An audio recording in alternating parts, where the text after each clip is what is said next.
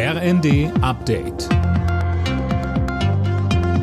Stündlich neu. Auf den Punkt informiert. Ich bin Eileen Schallhorn. Kanzler Scholz hat die Bürgerinnen und Bürger in seiner Neujahrsansprache zu Zusammenhalt und Zuversicht aufgerufen. Ein schweres Jahr geht zu Ende, so Scholz. Auch in Deutschland seien die Folgen des Ukraine-Kriegs im Alltag spürbar, etwa bei der Stromrechnung, beim Einkaufen oder an der Tankstelle.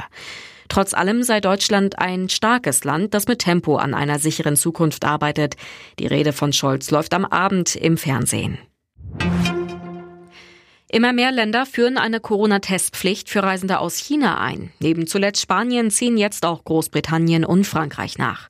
Bundesgesundheitsminister Lauterbach forderte einen europaweit einheitlichen Umgang mit den steigenden Corona-Zahlen in China.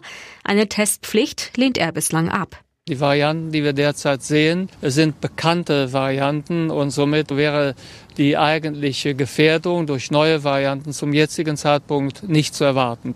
Trotz allem müsse man vorsichtig sein, so Lauterbach. Er kündigte ein europäisches Variantenmonitoring an den Flughäfen an, um Virusmutationen frühzeitig erkennen zu können.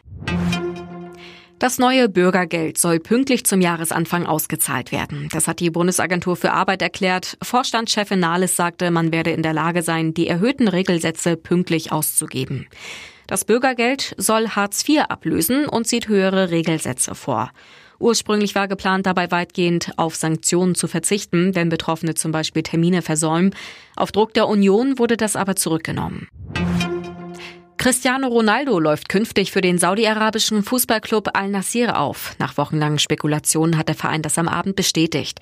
Details wurden nicht genannt. Berichten zufolge soll der Deal aber wohl die Marke von einer Milliarde Euro sprengen. Alle Nachrichten auf rnd.de